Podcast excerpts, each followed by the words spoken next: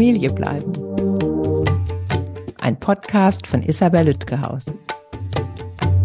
Hallo, herzlich willkommen. Heute besucht mich Inke Hummel. Sie ist Pädagogin, Familienbegleiterin, Erziehungsberaterin und Buchautorin. Wir sprechen über erwachsene Trennungskinder. Hallo, Frau Hummel, schön, dass Sie da sind. Ja, vielen Dank für die Einladung. Arnolde hat mir ja ihr Buch empfohlen und dann ist natürlich meine Neugier sofort geweckt, weil sie so eine tolle Empfehlerin ist. Mhm. Stellen Sie sich doch gern mal unseren Zuhörenden vor. Ja, gerne. Also, mein Name ist Inke Hummel, ich bin 45 Jahre alt und lebe in Bonn. Ich bin hier verheiratet und habe drei Teenie-Kinder. Ähm, ich bin Pädagogin und arbeite in der Familienberatung selbstständig ähm, und auch in der Beratung für Fachkräfte. Äh, außerdem bin ich Autorin für Eltern, Ratgeber und Kinderbücher. Und äh, ja, mein aktuellstes Buch ist äh, kein Elternratgeber, sondern ein Ratgeber für erwachsene Trennungskinder. Das finde ich so ein wichtiges und spannendes Thema. Und ich habe bisher noch nichts dazu gelesen. Ich weiß nicht, ob Sie in der Recherche viel gefunden haben. Nee. Auch Sie auch genau. nicht. Mm. Deswegen bin ich sehr froh, dass Sie das Thema geschrieben haben. Wie kamen Sie denn darauf? Was interessiert Sie an dem Thema? Mhm. Also es hatte so ein bisschen zwei Stränge, äh, wie ich dazu kam. Das eine war meine persönliche Geschichte. Also ich bin selber ein erwachsenes Trennungskind und äh, habe festgestellt, wann immer ich darüber gesprochen habe oder auch getwittert habe, war die Resonan Resonanz sehr groß. Also es gab viele, die dann gesagt haben, endlich sieht mal jemand das Thema, endlich sieht uns mal jemand. Ähm, und ich habe festgestellt, dass es viel Verbindendes gab zwischen den Personen. Und das hat mich so neugierig gemacht auf das Thema. Und äh, der andere Strang ist so ein bisschen äh, im Grunde mein Herzblut für Kinder, weil ähm, ich in, an vielen Stellen mich sehr dafür einsetze, dass wir die Kinderperspektive sehen. Und gerade bei Trennung wird sie ja oft einfach nicht gesehen. Und das war natürlich bei den heute erwachsenen Trennungskindern in den 80er, 90ern nochmal anders. Ähm, ja, das war so die Motivation für dieses Projekt. Da ist ja viel mehr Bewusstsein entstanden in den letzten Jahren. Ich erlebe das ja auch in meinen Mediationen. Wir setzen die Kinder oft virtuell dazu mit Fotos oder mit einem Stuhl oder wie auch immer, dass die mittelbar beteiligt sind und auch nochmal deutlich wird, es geht hier auch um die Kinder, aber natürlich nicht nur.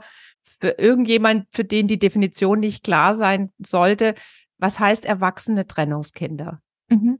Das sind ähm, Menschen, die eben jetzt im Erwachsenenalter sind, die ähm, selber in Beziehungen sind, vielleicht selber schon Kinder haben äh, und deren Eltern sich getrennt haben, als sie Kinder oder Jugendliche waren, also noch sehr in der Entwicklung, ähm, gerade auch im Lernen, was, was Beziehung angeht, wie Beziehung funktioniert, im Aufbau äh, und in der Stabilisierung vom Selbstwert, vom Selbstbild.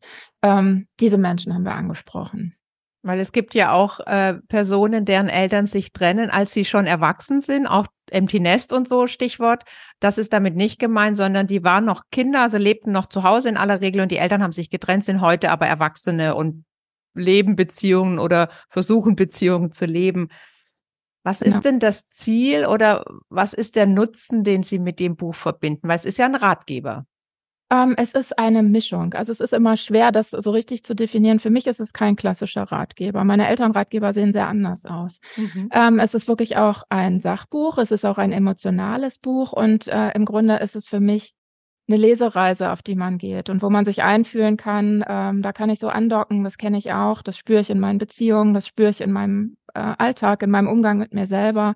Ähm, und da möchte ich mal vertieft reinschauen. Und dann gibt es natürlich auch Impulse zur Selbstarbeit, wie ich damit umgehen kann, was ich daraus machen kann für heute. Sie nutzen ja in Ihrem Buch den Begriff das innere Trennungskind. Das hat mir natürlich sehr gefallen. Wir alle kennen diese innere Kindarbeit, aber ein inneres Trennungskind ist nochmal, äh, finde ich, eine andere Bezugnahme eben auf das Erleben.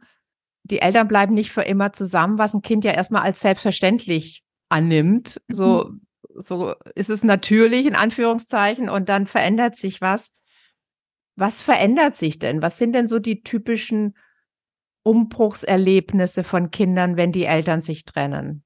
Ähm, also ganz typisch ist natürlich an vielen Stellen, dass die Eltern erstmal alle Ressourcen oder die meisten Ressourcen für sich selber brauchen, um selber damit zurechtzukommen, ähm, dass die Beziehung gescheitert ist, dass das Leben neu aufgebaut werden muss, ähm, was alles zu tun ist, vielleicht an emotionaler Arbeit und ähm, auch äh, sonst an Organisation einfach im neuen Leben. Ähm, und dann sind oft keine Ressourcen mehr da für das, was die Kinder brauchen, um sie einfach in den Blick zu nehmen oder um zumindest dafür zu sorgen, dass sie vielleicht woanders andocken können und woanders Unterstützung noch bekommen. Ähm, das heißt, wir haben viele erwachsene Trennungskinder, die ähm, ein Gefühl von äh, zeitweisem Verlust kennen, ähm, ein Gefühl von Überforderung oder von Alleingelassensein in, in bestimmten Entwicklungsaufgaben und das merkt man im Erwachsenenalter, dass ähm, da Begleitung fehlte, dass Raum fehlte, Beachtung von dem, was die Kinder konnten. Ganz wichtiger Punkt, nicht für alle Trennungskinder und auch nicht für die meisten, aber für viele. Bevor wir zu den Auswirkungen im Erwachsenenalter kommen, würde mich noch interessieren, welchen Unterschied das Alter der Kinder macht, also zum Zeitpunkt der Trennung der Eltern. Ich nehme an, drei Monate altes Kind erlebt eine Trennung anders als ein 17-Jähriger. Was, äh, vielleicht können Sie da so mal die Altersstufen durchgehen für uns. Mhm, genau. Und für ein Baby ist es natürlich was anderes. Ähm, die erzählen als Erwachsene häufig nur von einem schweren Alltag, den sie mit äh, einer vielleicht ganz alleinerziehenden Mutter oder Vater hatten. Ähm, wenn schon Beziehung aufgebaut wurde, äh, ist es natürlich immer schwer, den anderen gehen gehen zu lassen in irgendeiner Form oder aufzugeben, was man bisher als Familienbild hatte. Wenn die Kinder noch ähm, vor dem Grundschulalter sind, kommt außerdem dazu, dass sie sich nicht gut abtrennen können äh, von dem, was da passiert. Also das, was ich fühle, das, was ich denke, äh, ist noch sehr vermischt. Das heißt, es kann sehr schnell zu Schuld- und Schamgefühlen kommen, dass die Kinder denken, ähm, es hat irgendwie eine Bewandtnis mit mir, dass meine Eltern sich trennen. Und äh, sie suchen vielleicht auch nach irgendwas, was sie erinnern, da, da haben die mal gesagt, ich war zu laut oder ne, da haben die immer geschimpft, weil ich so, so Probleme habe, ins Bett zu finden oder so. Ähm, das belastet die Kinder natürlich sehr. Und auch wenn jemand dann ähm, erstmal ein Stück weiter wegziehen muss oder so, können die das in dem Alter natürlich auch noch nicht so einordnen, dass es gerade keine Wohnung näher dran gibt oder sowas. Ne? Die beziehen das alles sehr auf sich. Das wird ein bisschen leichter, wenn die älter werden und kognitiv reifer werden. Ähm, so ein Jugendlicher kann natürlich manche Notwendigkeiten besser verstehen oder auch einfach was so emotional zwischen Menschen passiert. Und trotzdem kann man sagen, ist in jeder Altersstufe eine gewisse äh, Gefährdung, die gleich ist, wenn die Kinder gerade in einer herausfordernden Entwicklungsphase stecken. Das kann die Autonomiephase mit vier sein, aber auch die Autonomiephase mit 15, ähm, wo sie einfach eigentlich äh, ganz viel enge Begleitung brauchen. Und äh, wenn dann so eine Krise kommt, kann die natürlich richtig reinhauen. Und bei älteren Trennungskindern ist es ja auch oft so, dass die dann von einem Elternteil doch sehr in eine partnerschaftliche Ebene ähm, genommen werden. Das ist ein schlechter Begriff, aber dass, dass die dass sie bei denen aussprechen, auch ausweinen vielleicht oder über den anderen reden, weil sie jemanden brauchen, mit dem sie äh, darüber sprechen können. Gerade vielleicht auch für die Person, die sehr enttäuscht und verletzt ist.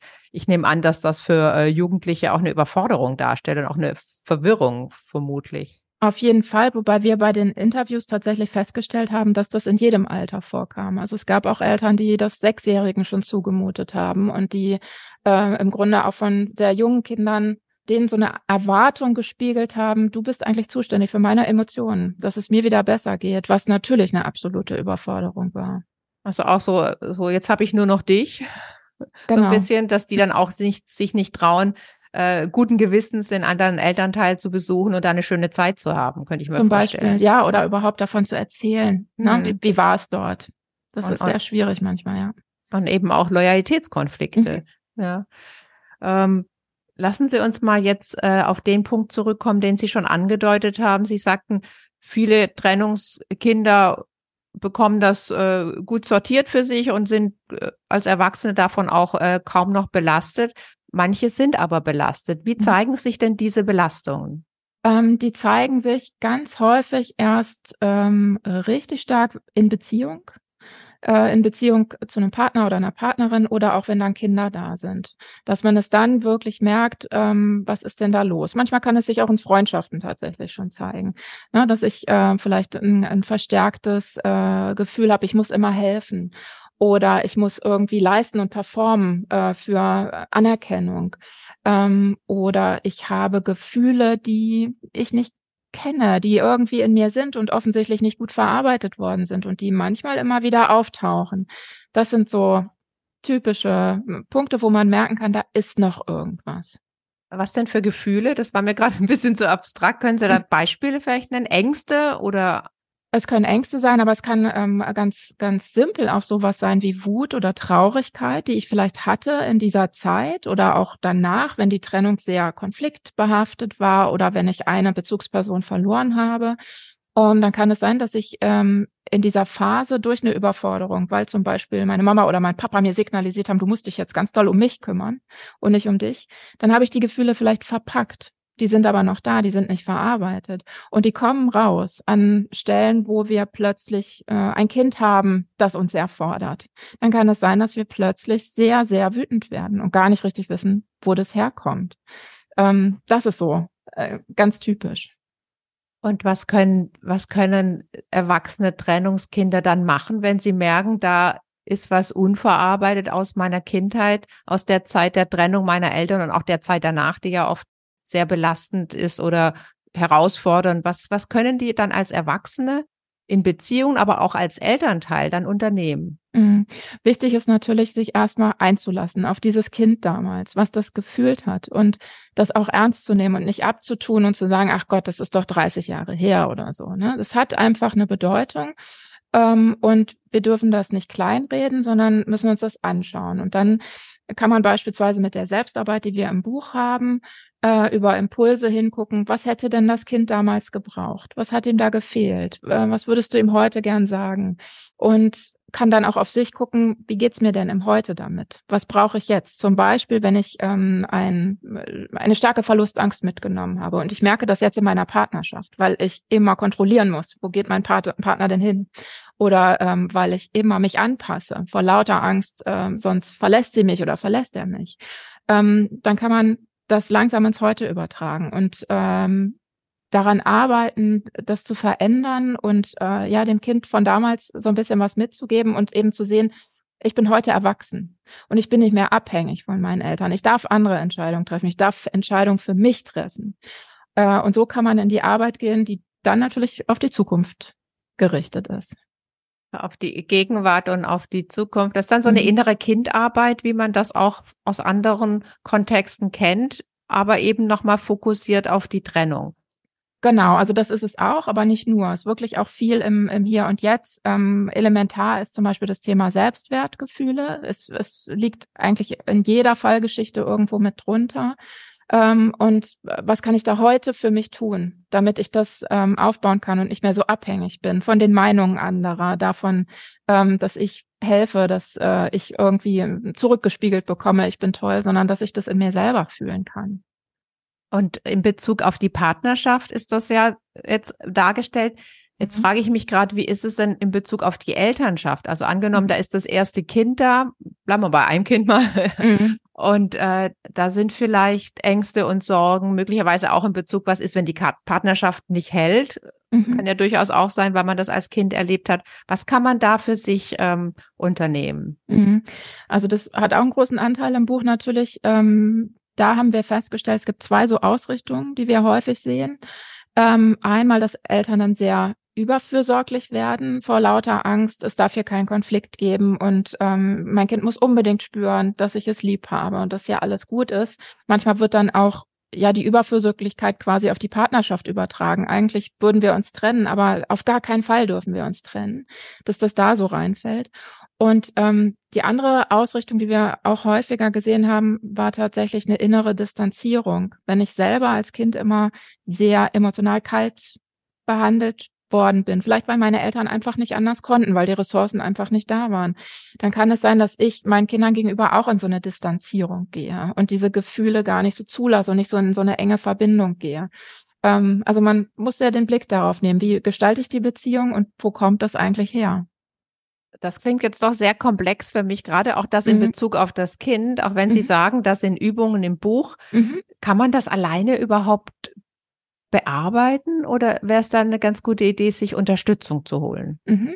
Also ganz vieles von diesen Bereichen sind wirklich Punkte, die merken wir im Alltag, die stören uns mal, ähm, aber die haben keinen ähm, Krankheitswert ausgelöst. Ne? Das gibt es auch. Wir haben auch ein Kapitel drin, wie ist das, wenn ich über Schuld- und Schamgefühle vielleicht am Ende in einer Depression lande zum Beispiel. Das kann schon auch sein. Dann gehört natürlich äh, therapeutische Hilfe an die Seite. Aber viele Bereiche gehen nicht so tief. Und äh, da kann man mit der Selbstarbeit oder manchmal auch im Austausch mit einer Freundin oder einem Freund ähm, einiges äh, schaffen, tatsächlich. Und was ist im Austausch mit dem Partner oder der Partnerin? Mhm. Gibt es da auch Übungen oder Impulse, wie ich, wenn ich merke, oh je, jetzt kommt da einiges hoch, wie ich das mit der, mit der, mit dem anderen Elternteil besprechen kann? Genau, ja, auf jeden Fall. Da haben wir auch vieles drin, auch ähm, noch mehr Ausrichtungen, was in Beziehung so passieren kann, ähm, um dann wirklich zu gucken, wo stehe ich denn und was möchte ich verändern mit meinem Partner oder meiner Partnerin gemeinsam. Und wir haben auch erste Rückmeldungen wirklich von, von eben Partnern und Partnerinnen, die das Buch gelesen haben und jetzt sagen, ich verstehe dich so viel besser, weil ich jetzt weiß, wie ist es denn als Trennungskind? Ich kannte das selber gar nicht. Und äh, mir hat die Lektüre geholfen. Also diese Rückmeldung gibt es auch, so dass das Buch eben nicht nur für die Trennungskinder selber hilfreich ist.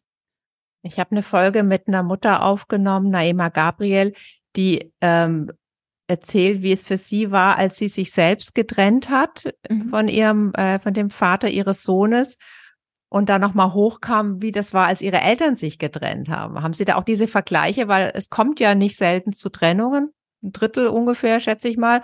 Und äh, dass man da nochmal sagt, boah, das wollte ich doch nicht. Vielleicht wollte ich es unbedingt vermeiden oder so war es bei ihr zu sagen, ich mache es anders als mhm. meine Eltern. Auch zeitbedingt, das ist eine andere Zeit, eine andere Generation, aber auch, weil ich weiß, wie es sich für mich als Kind angefühlt habe. Und das möchte ich meinen Kindern oder meinem Kind eben so nicht antun. Mhm, genau, also wir haben ein ganz spannendes Paar auch im Buch, die beide Trennungskinder sind, ähm, beide auch schon Beziehungen hatten, einmal auch noch mit einem Kind und jetzt in Patchwork zusammen sind ähm, und die all diese Ebenen betrachten und für uns so zusammenbringen in ihr heute. Wie gehen wir denn heute als Paar miteinander um? Wo haben wir noch wirklich Probleme vielleicht, Konflikte zuzulassen zum Beispiel? Und wo gehen wir ganz bewusst anders mit unseren Kindern um und wollen es besser machen? Das ist auch eine ganz spannende Blickrichtung. Auch eine tolle Chance, das äh, an, anders zu gestalten. Also, dass man mhm. auch aus der eigenen Trennungserfahrung lernt und, und versucht, einen neuen Weg zu gehen für die Familie, was ja so meine Motivation für den Podcast ist. Man mhm. kann sich trennen, wenn man unglücklich ist. Man soll nicht zusammenbleiben, nur der Kinder wegen, weil das tut ihnen in aller Regel auch nicht gut. Aber man kann es äh, gut gestalten und die Familie erhalten. Haben Sie auch ähm, Überlegungen dazu, was ist, wenn die Eltern sich nicht getrennt haben, aber sehr unglücklich war, eben zusammengeblieben sind, weil man trennt sich ja nicht? Genau, also wir haben ja viel mehr Interviews geführt als die, die jetzt äh, im Buch sind. Und da gab es diese Geschichten genauso. Und ähm, das wird auch an vielen Stellen im Buch deutlich, dass es gar nicht immer natürlich um die Trennung an sich geht, sondern häufig tatsächlich um die Kommunikationsart der Familie, um den, ähm, ja, um den Familienstil, miteinander, der natürlich auch ohne eine Trennung ähm, für die Kinder genauso belastend sein kann oder belastender sogar sein kann. Ähm, und wir hatten auch mehrere Geschichten, wo ähm, dann tatsächlich die Trennung erst äh, im Erwachsenenalter des Kindes erfolgt ist oder so, also ganz bunt durcheinander. Wir mussten uns natürlich am Ende fokussiert auf einige ähm, Fälle äh, konzentrieren, die ins Buch konnten, die dann auch sehr äh, beispielhaft waren für viele Entwicklungen, so dass wir das an manchen Stellen erwähnt haben aber nicht so ganz intensiv drin haben konnten.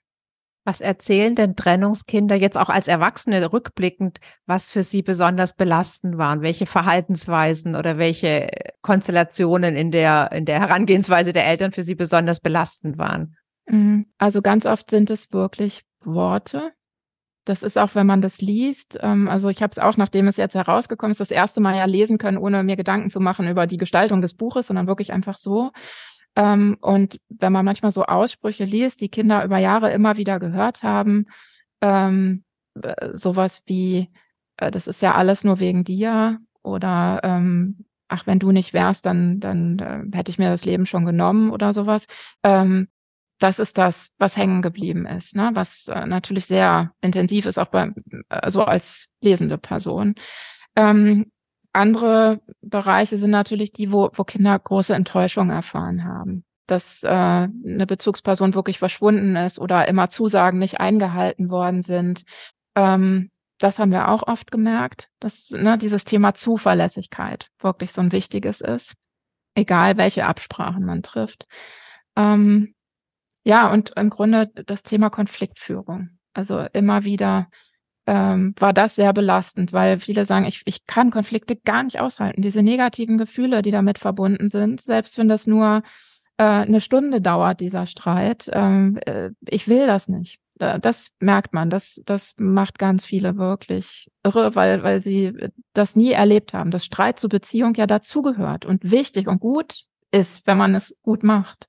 Mir hat mal auch jemand erzählt in der Mediation, dass sie es nicht erträgt, wenn jemand die Stimme hebt. Also ein mhm. bisschen lauter spricht, weil sie das als Kind erlebt hat, auch als Signal, jetzt wird's anstrengend. Und manche Menschen reden ja einfach laut und mhm. das ist für sie sehr belastend, da, damit umzugehen. Was erzählen denn Trennungskinder? Für mich ist es auch so spannend, kurzer Einschub, für mich ist es auch so mhm. spannend, weil ich in der Mediation oft die Übung mache, ähm, wenn ihr Kind 18 wäre oder 20 wäre und zurückguckt und sagt, ach, meine Eltern haben sich getrennt, haben es aber gut hinbekommen, was wäre dann geschehen? Also so ein bisschen diese, diese Timeline-Perspektive. Und deswegen interessiert mich das so, was im positiven Sinne erwachsene Trennungskinder sagen, was ihnen geholfen hat oder geholfen hätte. Also was hat ihnen geholfen oder was hätten sie gebraucht? Mhm. Ähm, oh, da fällt mir inzwischen auch viel ein. Ich versuche mal so ein paar Beispiele zu nennen. Ähm, schön fand ich immer, wenn erzählt wurde, welche anderen Personen tatsächlich, äh, tatsächlich hilfreich waren. Und wenn es mal nur eine Lehrkraft war oder ähm, irgendein Patenonkel oder so, der da war in der Zeit und zugehört hat oder einfach hingesehen hat und ähm, den Kindern auch so manche Wahrnehmung validiert hat, die sie hatten, für die die Eltern keinen Raum hatten oder die das eben nicht so zeigen konnten, weil es partnerschaftlich so heftig war, genau. Auch Großeltern können ganz wichtig sein. Mhm. Deswegen tut es mir auch so leid bei Paaren, wenn die Beziehung auseinandergeht und dann die Großeltern verloren gehen, weil die so eine Kontinuität und Stabilität bieten können, wenn sie präsent bleiben, auch nach einer Trennung. Genau. Was, was ja, noch? Anderer Punkt, äh, natürlich auch Geschwister, ne, die, die da einfach hilfreich sein können. Ähm, und ja, wenn Raum da war, wirklich für Gefühle, dass man alles an, und wenn es nur irgendeine Stelle ist, wie die, die wir jetzt aufgezählt haben, dass man aber wirklich auch mal frei von der Leber weg sagen darf, ich bin richtig wütend auf meine Eltern oder so. Ähm, das sind Dinge, die geholfen haben. Oder immer ein wichtiger Blick ist für mich ähm, der auf Ohnmacht. Also Kinder sind ja in einer Trennungssituation erstmal total fremdbestimmt. Die haben da ja erstmal gar nichts mitzureden. Ähm, dann versuchen Eltern das so ein bisschen vorsichtig vielleicht in der neuen Wohnung das Zimmer mitgestalten oder sowas. Ähm, aber wenn sie so nach und nach gemerkt haben, ich habe irgendwo wieder, bin in eine Macht gekommen, ich konnte was mitbestimmen für mich. Und wenn ich nur gesagt habe, ich will euren Streit nicht mehr hören oder so, ähm, das war tatsächlich auch, was denen Kraft gegeben hat, weil sie gemerkt hatten, sie waren nicht komplett ausgeliefert. Da habe ich auch mit äh, Marianne Nolde eine Folge zu aufgenommen, zu äh, so ein wichtiges Thema für mich mit den Kindern über die Trennung sprechen, was man ja auf eine hilfreiche Art und auf eine weniger hilfreiche machen kann und da auch den Gestaltungsmöglichkeiten anbieten kann. Gar nicht sagen, hey, wo willst du leben, sondern äh, Mittwoch oder Donnerstag. Also mhm. so äh, ne, in, in einem etwas kleineren Rahmen, je nach Alter natürlich, aber mhm. dass die dann nicht ausgeliefert sich fühlen, sondern sagen, ich darf da auch was, was, was äh, mitbesprechen. Haben Sie noch eine kleine Übung für uns so zum Abschluss, die äh, jemand, die das Buch noch nicht gelesen haben, aber vielleicht für sich mal machen können? Ähm, also etwas, was ich als sehr hilfreich empfand, ähm, war tatsächlich ähm, an irgendeiner Stelle einen Brief zu schreiben an äh, die ähm, den Elternteil, den man als äh, ja so ein bisschen Beziehungsverlust beschreiben würde, ähm, um mal das Gefühl zu haben, ich kann endlich mal alles sagen, kann endlich mal alles rauslassen. Ähm, ich darf mich auch einfühlen in die andere Perspektive, aber ich darf vor allem auch bei mir sein und alles mal ungefiltert rauslassen und dann zu gucken, ähm, tue ich den Brief in eine Schublade, verbrenne ich den feierlich äh, oder schicke ich ihn auch ab oder übergebe ihn persönlich oder lese ihn mit der Person oder so. Ähm, das finde ich ist ein, ein, wichtiger Schritt, der aber äh, viele andere Schritte äh, voraussetzt vorher. Ne? Das ist eine schöne Übung, die jeder mal für sich auch machen kann. Und sonst haben Sie in dem Buch ja auch noch ganz viele wirklich praktische Übungen und bieten auch Beratungen an in Ihrer, in Ihrer Praxis für ähm, Erwachsene Trennungs Tatsächlich, ja, tatsächlich nur für Eltern. Also ich berate nur Eltern, ähm, die eben auch in Trennung sind oder selber sagen, ich bin ein Trennungskind und ich merke das jetzt in meiner, in meinem Erziehungsstil zum Beispiel. Meiner Elternrolle. Zum Abschluss noch eine Inspiration oder ein Gedanken, den Sie äh, erwachsenen Trennungskindern, die uns zuhören, mitgeben wollen. Mhm. Was ich ganz schön finde, also ich, ich bin ja immer Fan davon, alle Perspektiven zu sehen, weil ich das so wichtig finde. Es ist total wichtig, dass wir die Kinder sehen, aber eben auch alle anderen. Und ähm, uns ging es mit dem Buch auch immer drum, ähm, dass kein Schuldgefühl entsteht. Nicht die Eltern sind einfach schuld daran, wenn es mir heute schlecht geht. So einfach ist es ja nie.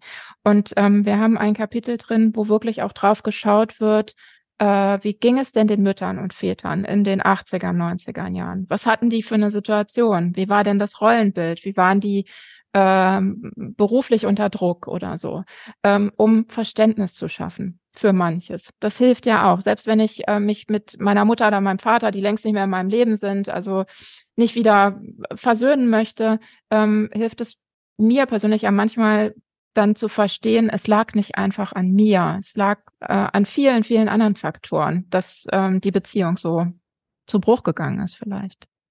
Dankeschön, Frau Hummel, für das schöne Gespräch. Sehr gerne.